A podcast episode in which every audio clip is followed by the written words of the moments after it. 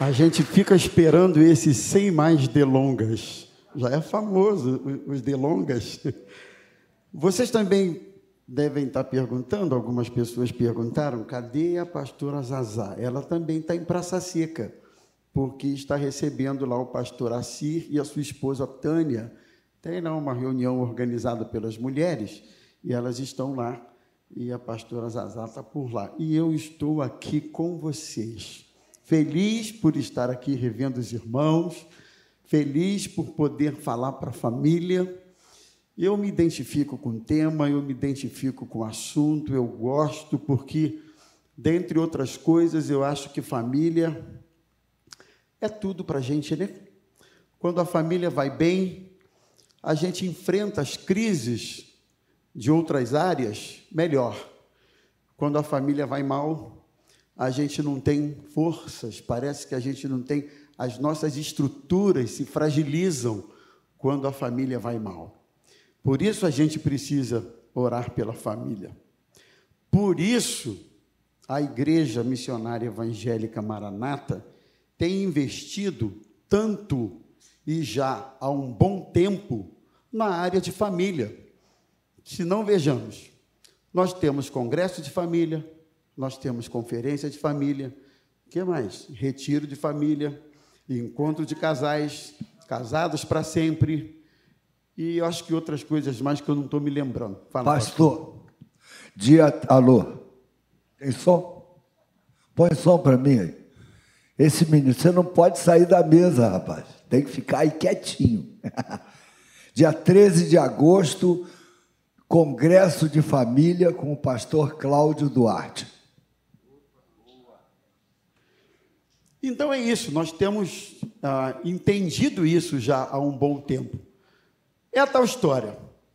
Não significa que fazer culto de família e tudo isso para a família vai resolver o problema de todo mundo.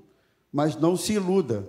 Muita gente tem sido abençoada, muita gente tem recebido suporte, muita gente tem pensado família de forma mais bíblica, mais cristã, mais coerente e, consequentemente, têm sido abençoadas. Então, irmãos, louvado seja Deus pelo nosso ministério de casais aqui na nossa igreja, aqui na igreja da Tijuca, e eu estou feliz por isso. Bom, o pastor Paulo estava falando um pouquinho da gente, eu sei que muitos sabem, a maioria, mas talvez alguns não saibam.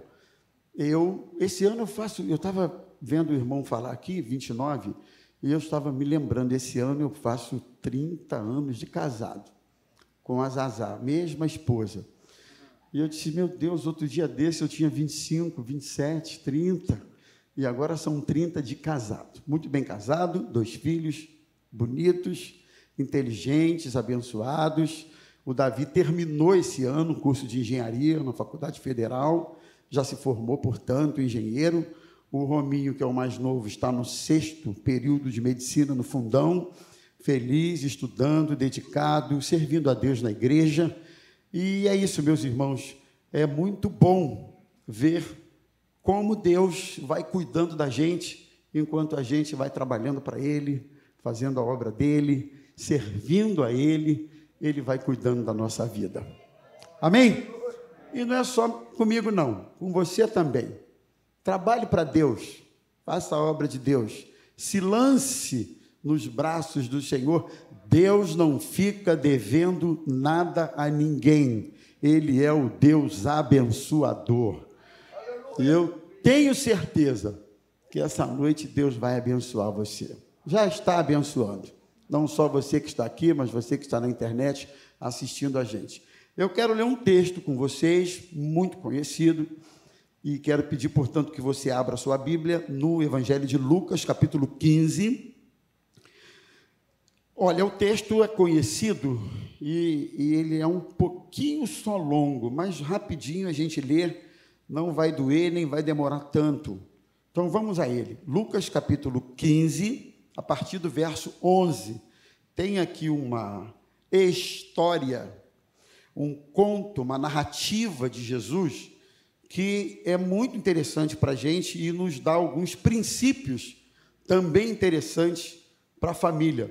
Verso 11, vamos lá. Jesus continuou: Certo homem tinha dois filhos. O mais moço deles disse ao pai: Pai, quero que o senhor me dê parte dos bens que me cabe. E o pai repartiu os bens entre eles. Passando não muitos dias, o filho mais moço, ajuntando tudo que era seu, partiu para uma terra distante e lá desperdiçou todos os seus bens, vivendo de forma desenfreada. Depois de ter consumido tudo, sobreveio àquele país uma grande fome e ele começou a passar necessidade. Então foi pedir trabalho a um dos cidadãos daquela terra, e este o mandou para os seus campos a fim de cuidar dos porcos. Ali ele desejava alimentar-se das alfarrobas que os porcos comiam, mas ninguém lhe dava nada. Então, caindo em si, disse: Quantos trabalhadores de meu pai têm pão com fartura, e eu aqui morrendo de fome? Vou me arrumar, voltar para o meu pai e lhe dizer: Pai, pequei contra Deus e diante do Senhor. Já não sou digno de ser chamado seu filho. Trata-me como um de seus trabalhadores. E arrumando-se, foi para o seu pai. Vinha ele ainda longe, quando o pai o avistou e, compadecido dele, correndo, o abraçou e o beijou. E o filho lhe disse: Pai, pequei contra Deus e diante do Senhor. Já não sou digno de ser chamado seu filho. O pai, porém, disse aos servos: Tragam depressa a melhor roupa e vistam nele. Ponham um anel no dedo dele, sandálias nos pés. Tragam e matem o bezerro gordo. Vamos comer e festejar, porque este meu filho estava morto e reviveu, estava perdido e foi achado. E começaram a festejar. Ora, o filho mais velho estava no campo. Quando voltava, ao aproximar-se de casa, ouviu a música e as danças Chamou um dos empregados e perguntou o que era aquilo.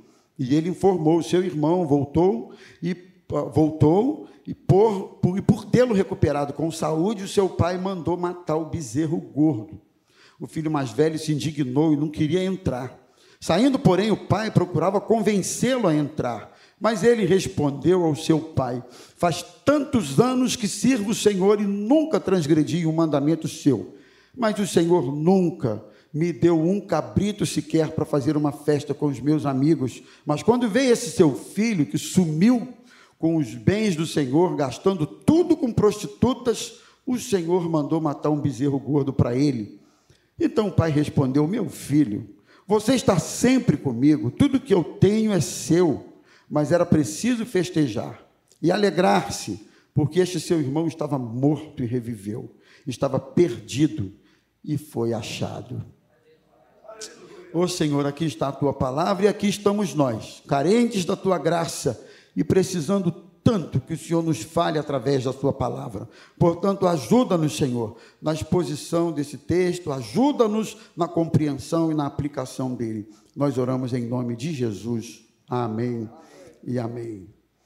Irmãos, quando nós olhamos para a Bíblia, nós vamos ver que desde os tempos mais remotos, da Bíblia Sagrada, a família sempre foi palco de grandes lutas, de grandes embates, de grandes conflitos. Eu costumo dizer que as maiores alegrias e os maiores conflitos ou as maiores tristezas são vividos na família. Como falamos no início, família é aquele lugar, aquele esteio, aquele refúgio para todos nós. Então, as maiores, as maiores alegrias acontecem na família. E pensando sobre algumas famílias da Bíblia, já já eu vou entrar no texto, só cinco minutinhos de paciência, eu estava me lembrando de algumas delas. Por exemplo, Adão e Eva, lá no início da humanidade, nos tempos do paraíso, os pais enterraram ou sepultaram um filho. Como se não bastasse, sepultaram um filho que havia sido morto pelo próprio irmão.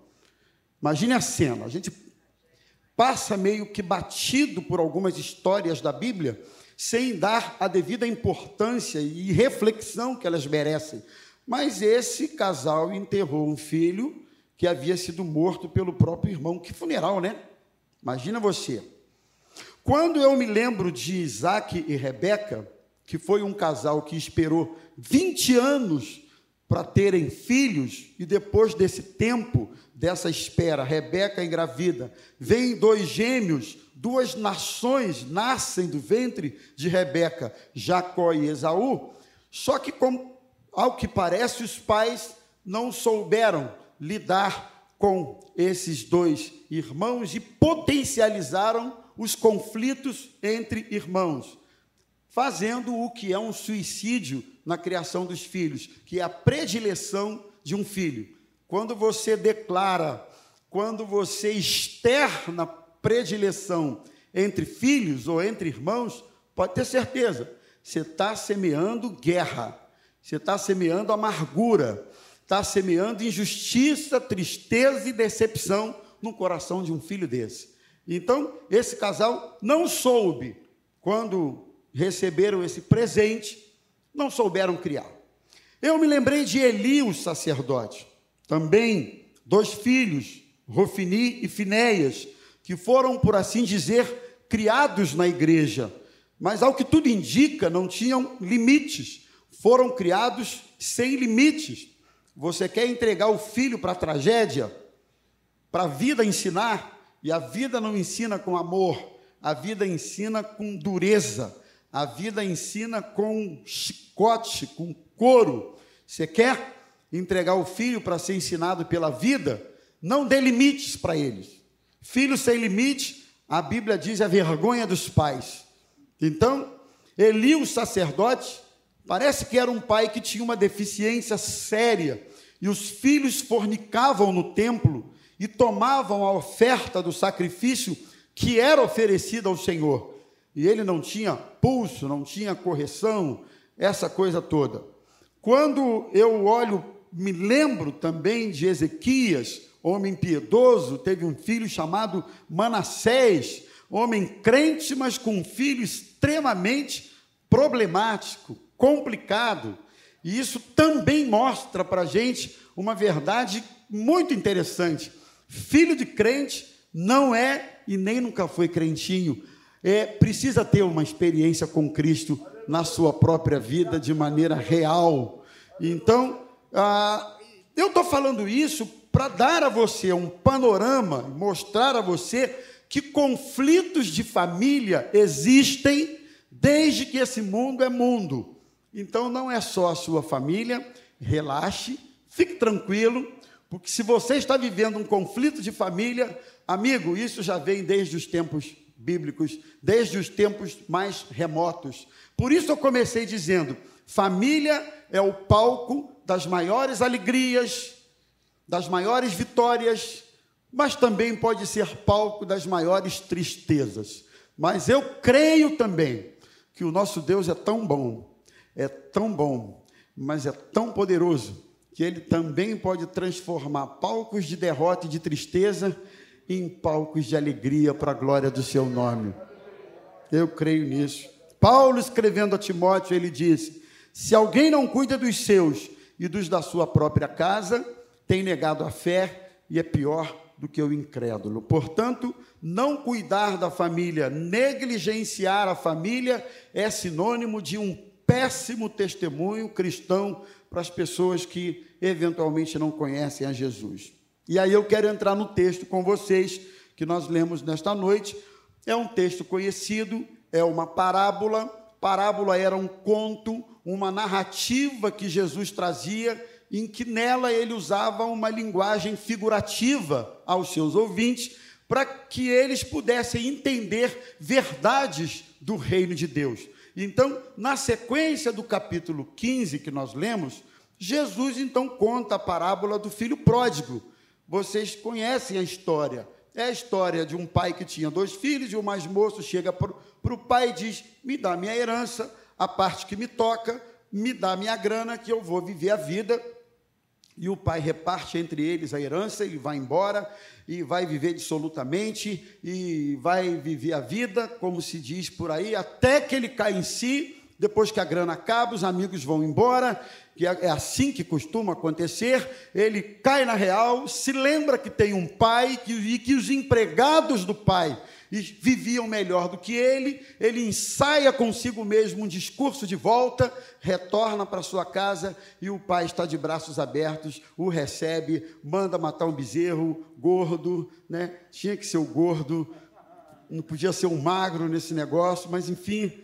Ah, e eles fizeram uma churrascada porque o filho estava morto, reviveu, estava perdido e foi achado, e assim entra em cena o irmão mais velho, e eu vou falar sobre isso agora. Alguns princípios eu acho que são interessantes para nós nessa parábola. Esse pai ensina para nós como a graça de Deus pode se manifestar sobre a nossa família. É o tema da minha palavra dessa noite. A graça de Deus sobre a nossa casa a despeito de como seja a nossa casa, das lutas que nela se estabelecem, a despeito da configuração da sua família.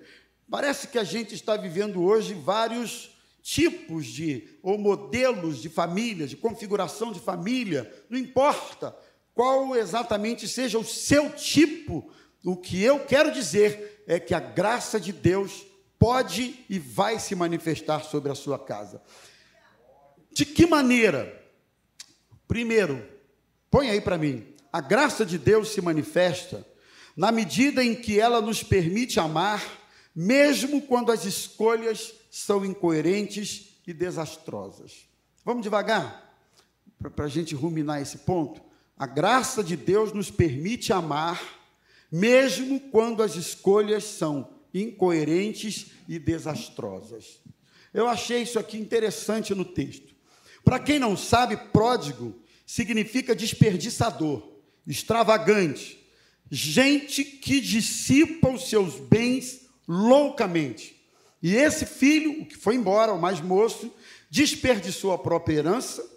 O texto, a narrativa do texto, mostra para a gente que ele não tinha estrutura para receber uma herança antecipada. É assim quando se recebe alguma coisa antecipada. O sujeito não tem estrutura, não tem estrutura de caráter, não tem estrutura de, de, de maturidade de vida, e, e acaba acontecendo isso, dissipando, desperdiçando. Ele desperdiçou o relacionamento com o pai e também com o irmão, não deu importância, não deu bola nenhuma para o sentimento do seu pai naquela sua atitude. Enfim, a escolha daquele filho mais novo foi imatura, foi egoísta e foi inconsequente.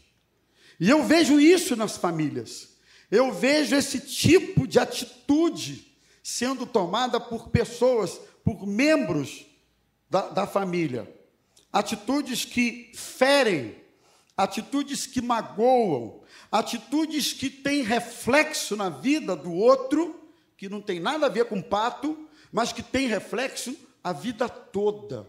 A gente já viu isso. E a graça de Deus nos desafia, nos ajuda a amar o outro quando esse outro toma decisões desastrosas, precipitadas, egoístas. E esse tipo de, de realidade se dá por todos os lados, eu, eu, eu pontuei aqui. Por exemplo, é um filho que decide viver um estilo de vida que entristece a família toda.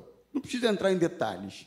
Filho que decide viver um estilo de vida diferente daquele que recebeu, crescendo na casa do Senhor, a irmã testemunhou aqui, né?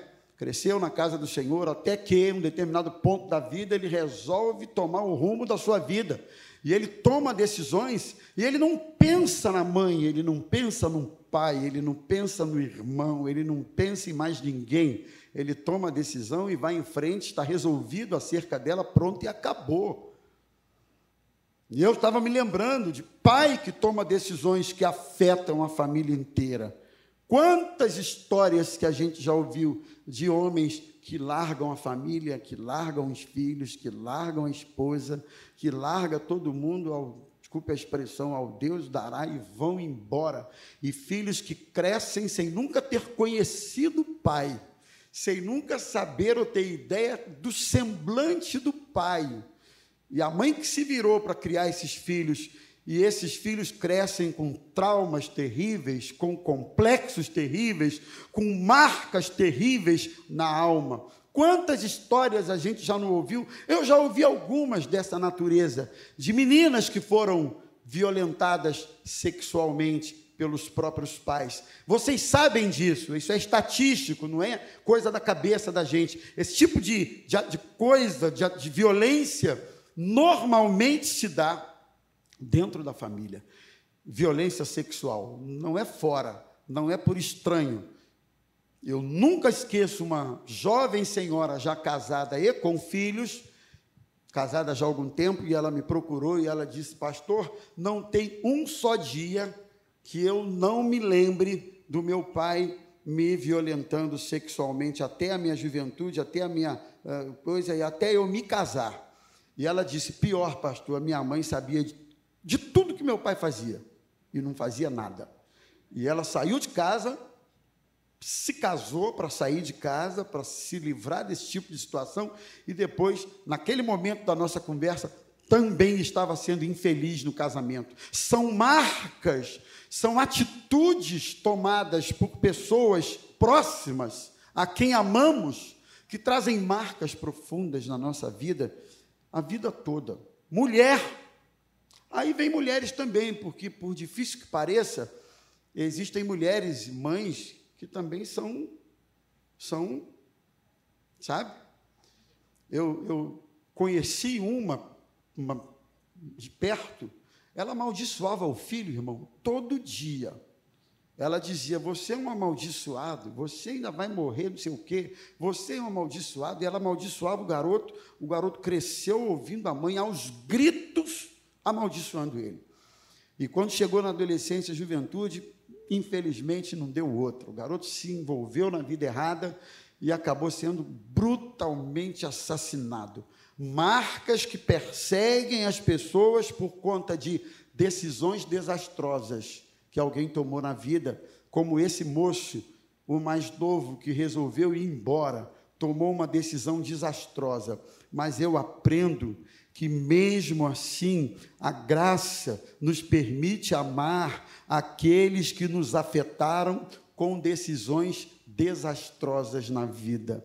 Eu creio que se você foi alvo, vítima, vivenciou uma realidade assim, em que alguém tomou uma decisão que afetou sua vida daí por diante e quem sabe até o dia de hoje, existe uma graça maravilhosa de Deus que pode virar essa chave, que pode reverter esse quadro, que pode mudar o teu coração, que pode mudar o teu espírito, que pode mudar aqui dentro e você sair daqui limpo de amarguras por causa da graça de Deus.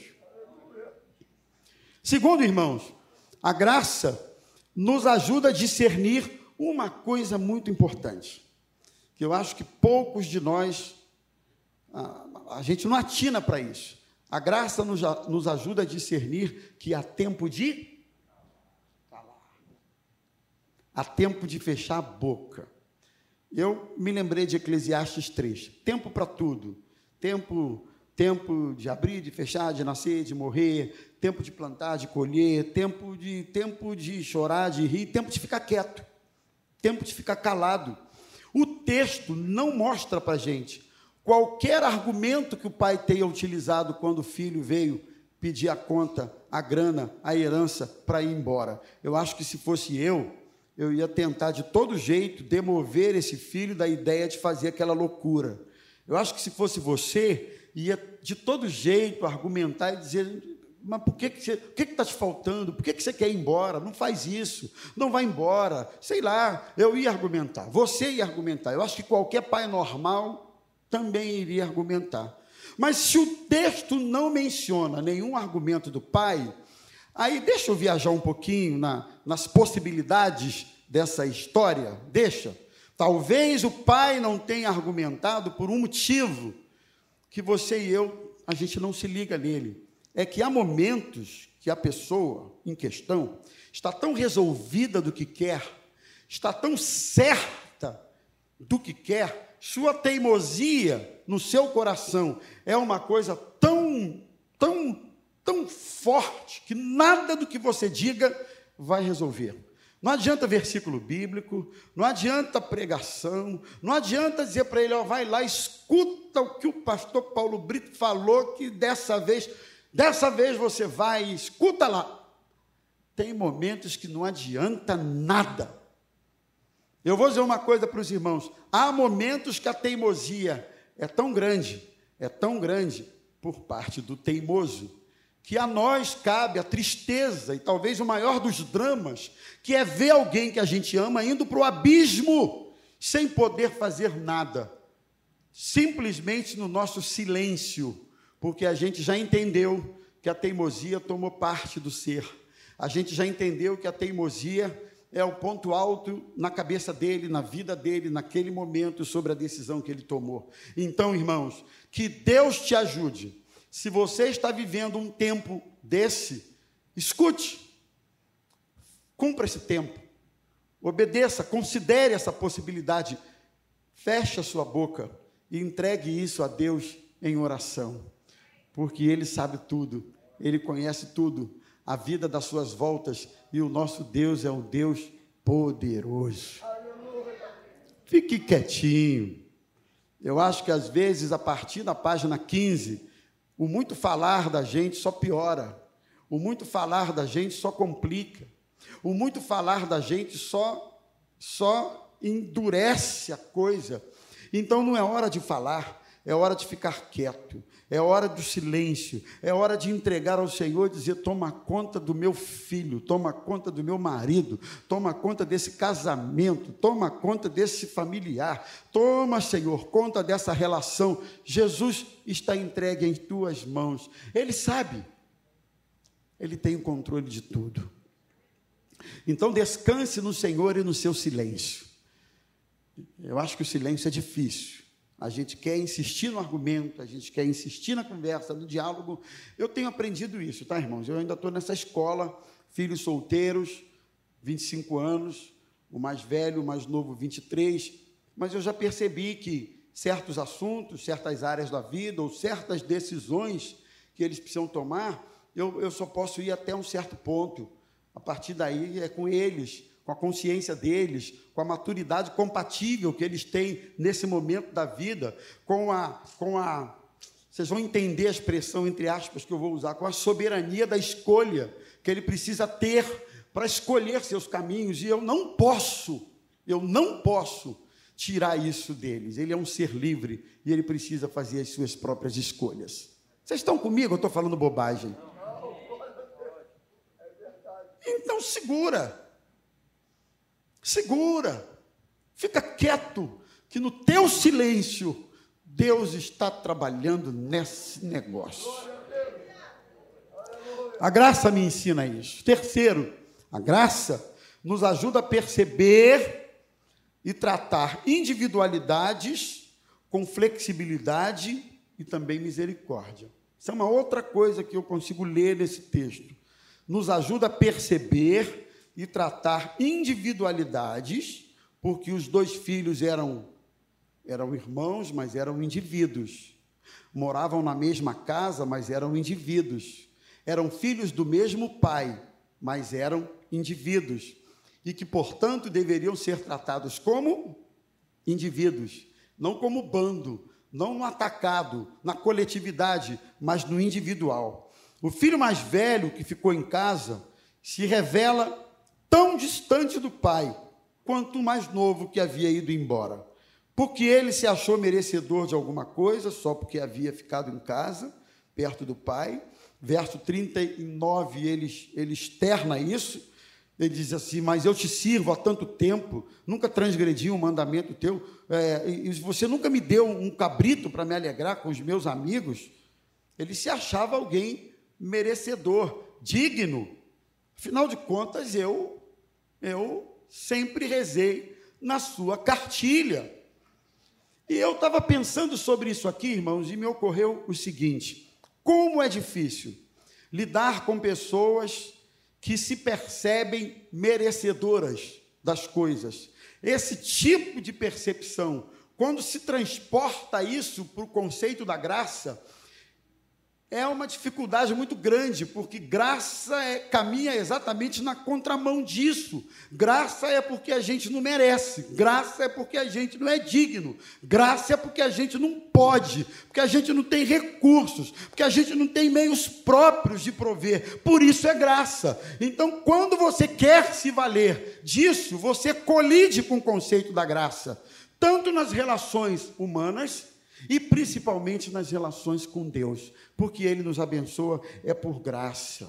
Então, é complicado lidar com gente que se percebe merecedora. Talvez seja esse um dos maiores problemas na família. Ele desperdiçou a oportunidade de reconhecer seus próprios erros, suas próprias mazelas. Estou falando do mais velho, tá? O cara que ficou. Aí não é o mais novo, mas não. Se liga aí. Ele não foi capaz de enxergar o quanto estava sendo egoísta com a sua atitude, perdeu a chance de se alegrar com o pai e com o irmão que havia retornado para casa, não agiu com misericórdia com o irmão que estava retornando, arrebentado, mal cheiroso, eu acho que mais magro, cabeludo. Pensa num cara que ficou longe da família um tempão e se viu cuidando de porco, quase comendo com porco, e tempos depois esse sujeito volta de uma terra em que estava havendo fome. Irmãos, ele não estava cheirosinho, ele não estava de cabelo feito, ele não estava barbeado, ele não estava nada disso, ele estava fedendo. Essa foi a cena. Mesmo assim, com essa postura tão egoísta que esse filho mais velho tem, o pai se mostra um homem flexível, misericordioso. Eu acho que eu, eu, eu acho que eu não sei se eu seria assim, não. Eu acho que eu ia dar uma enquadrada nesse cara, nesse mais velho. Ah, eu acho que eu ia dar uma enquadrada nele. No verso 31 e 32, o pai diz assim: Filho, ou em algumas expressões, meu filho. Eu, eu, eu, eu vejo nas entrelinhas do, da, da expressão uma postura carinhosa do pai. Meu filho, peraí, você sempre está comigo, as minhas coisas são suas.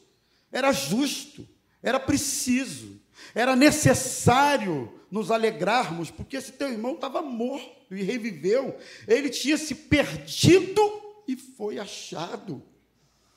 Então ele demonstra flexibilidade e é aí o ponto que eu quero eu quero refletir com os irmãos como é importante flexibilidade e misericórdia na individualidade familiar.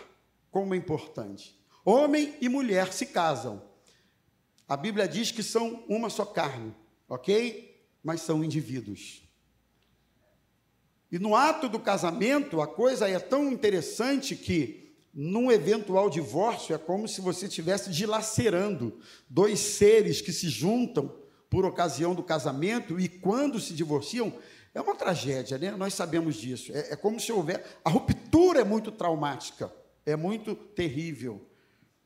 Então, quando um casal se casa, eles precisam entender que a individualidade precisa caminhar ao mesmo tempo que são uma só carne. Não é assim? Se você não entender isso, vai dar ruim, irmão. Quando você tem filhos e vai lidar com os filhos, eu tenho só dois, mas tem gente aí que tem três, quatro, cinco, sei lá. E deve ser um negócio meio malabare. Você lidar com quatro, cinco, cada um diferente. Eu costumo dizer que eu tenho. Ah, eles vão ver isso na internet, mas aí que foi. Eu tenho um, que eu não vou dizer qual, aí também é demais, né? Mas eu tenho um que ele é uma expressão que a gente usa que o dinheiro é fêmea e o outro dinheiro é macho. Conhece essa máxima? Conhece, não? É a seguinte: o, aquele cujo dinheiro é fêmea significa que rende, a grana rende, estica, né? O cara é econômico, ele é e tal. O outro é o contrário, a, a, a grana. Então, é, um eu libero lá um, uma graninha para ele e aí no final do mês, se bobear, ele me empresta alguma, tá vendo? Inclusive, esse que é assim, né? É, até já falei essa história. Ele, eu chamei na frente quem estava com problema financeiro. Uma época aí ele era menor, tinha uns seis anos, sei lá, sete anos. Quem está com problema financeiro? Aí meu filho se levanta no, assim, no meio do povo e vem para a primeira fileira. Aí eu estou olhando para ele assim. Dez anos. Aí fica aquele climão, né, irmãos? O povo olha para o garoto, olha para mim, quer saber o que, que eu tenho a dizer e eu não tenho a dizer, eu estou ali. Aí veio outro, veio outro, porque o problema financeiro sempre tem uma galera. Eu fui orar por ele, eu falei, o que, que você está fazendo aqui? Está com problema financeiro? O que, que é isso? Aí ele falou no meu ouvido: É pastor, o meu pai não me paga mesada há três meses. Sem vergonha. O meu pai não me paga mesada há três meses. Aí eu cheguei em casa e falei, Osaías, você sabe o que, que aconteceu?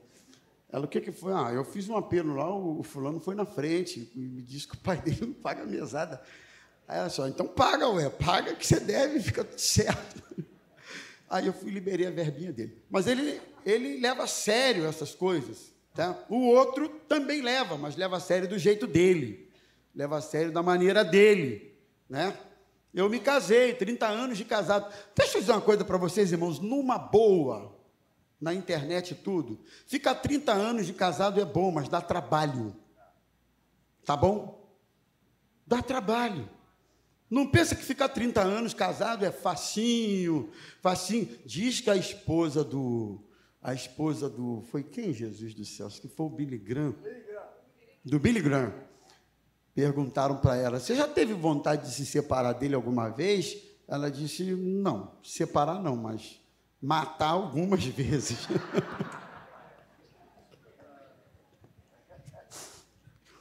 separar não, mas matar. Eu não vou dizer que eu já quis matá-las aí, pelo amor de Deus. Mas 30 anos dá trabalho, irmão. Dá trabalho. Tem que suar, ó. E tem que suar, ó. Porque eu sou um indivíduo, ela é um indivíduo, somos pessoas diferentes, temperamentos diferentes, jeito diferente, um monte de, um monte de coisa diferente, mas a gente é isso aí, tem que ter flexibilidade.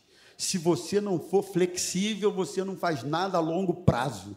Você não fica não só casado com ninguém, mas você não fica em igreja nenhuma, você não fica em emprego nenhum, você não tem convívio a longo prazo com ninguém e com nada. Porque qualquer tipo de relação, para ser duradoura, tem que haver flexibilidade. Não é isso? Senão não vai longe. E tem que ter flexibilidade no trato, porque há diversidade de características. Quarto lugar, são dez, tá, irmão? Aguenta firme aí. Não, não, falta só mais dois.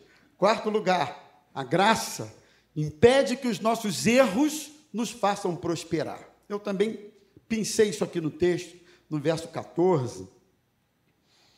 Porque ele só voltou para casa. Vamos analisar aqui numa boa? Porque deu tudo errado.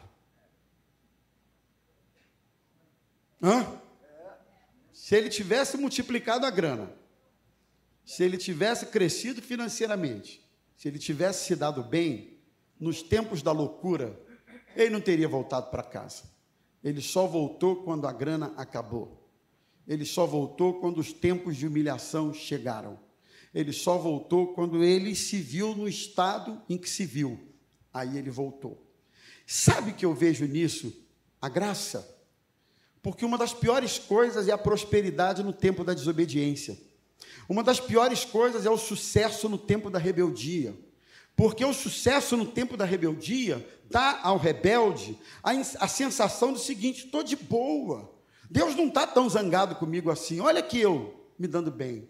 Olha que eu, a vida está indo bem, está generosa, a grana multiplicou. Olha, olha como é que a minha vida está indo. Então, irmão, quando as coisas dão erradas, no tempo da desobediência, deixa eu te, te dar uma dica: é Deus cuidando do desobediente, é Deus cuidando do rebelde.